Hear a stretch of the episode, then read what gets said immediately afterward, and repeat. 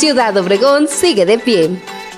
El sabor del marisco que se consume en el sur de Sonora es único, tanto por las características únicas del mar de Cortés como por las preparaciones con los ingredientes propios de la región. Todo esto da lugar a una serie de platillos que son conocidos ya en todo México. El caballo de mar es un negocio de obregonenses y es uno de los más reconocidos exponentes de este sabor en el occidente de México. En su menú incluyen una serie de platillos preparados con las recetas tradicionales del sur de Sonora, entre ellos el chiltepín, uno de los productos silvestres del estado que no ha logrado producirse en forma industrial y sigue recolectándose en los parajes del estado para llegar a los comensales que reconocen su sabor característico.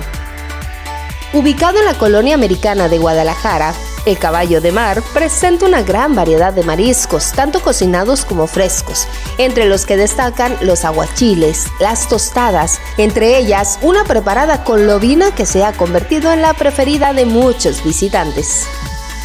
Son varios los restaurantes que llevan el sabor sonorense al área metropolitana de Guadalajara y cada uno de ellos representa una invitación a visitarlos y apreciar todos los atractivos que la región tiene para sus visitantes, ya sea por negocios o placer, pero en todos los casos paladeando los mejores platillos de México.